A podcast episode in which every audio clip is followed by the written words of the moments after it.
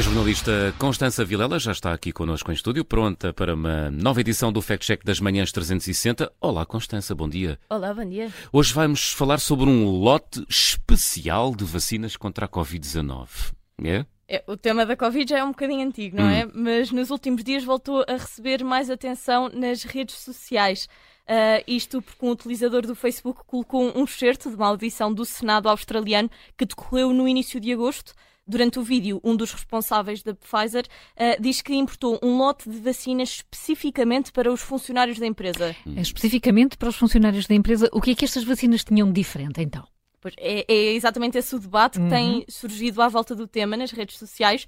A explicação é dada na própria audição por Brian White, eh, que é o diretor de assuntos regulatórios da Pfizer, eh, mas esse excerto já não aparece nas redes sociais, eh, porque, na verdade, depois de confirmar a encomenda de um lote especial para os funcionários, acrescenta que o conteúdo é exatamente igual àqueles que o público geral recebeu e diz também que foram dadas ao mesmo tempo. Mas de onde é que apareceram então estas vacinas? Foram produzidas numa fábrica na Bélgica, de onde vieram, ah, aliás, a maior parte das vacinas Pfizer que chegaram à Austrália. Por isso, a nível de fornecedor, também não há nada que indique que os funcionários da empresa tenham sido de alguma forma beneficiados. Hum, muito bem, então se não havia diferença no medicamento em si, o que é que o lote tem de especial, eh, Constança?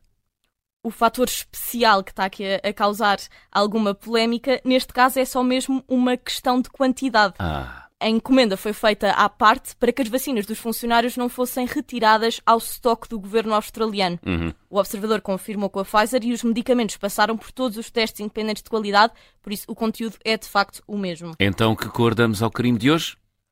Hoje ficamos ali no intermédio, damos um carimbo laranja. As imagens publicadas são verdadeiras, mas a informação está incompleta e descontextualizada. Muito bem, carimbo laranja no Fact Check desta sexta-feira. Constança, bom fim de semana.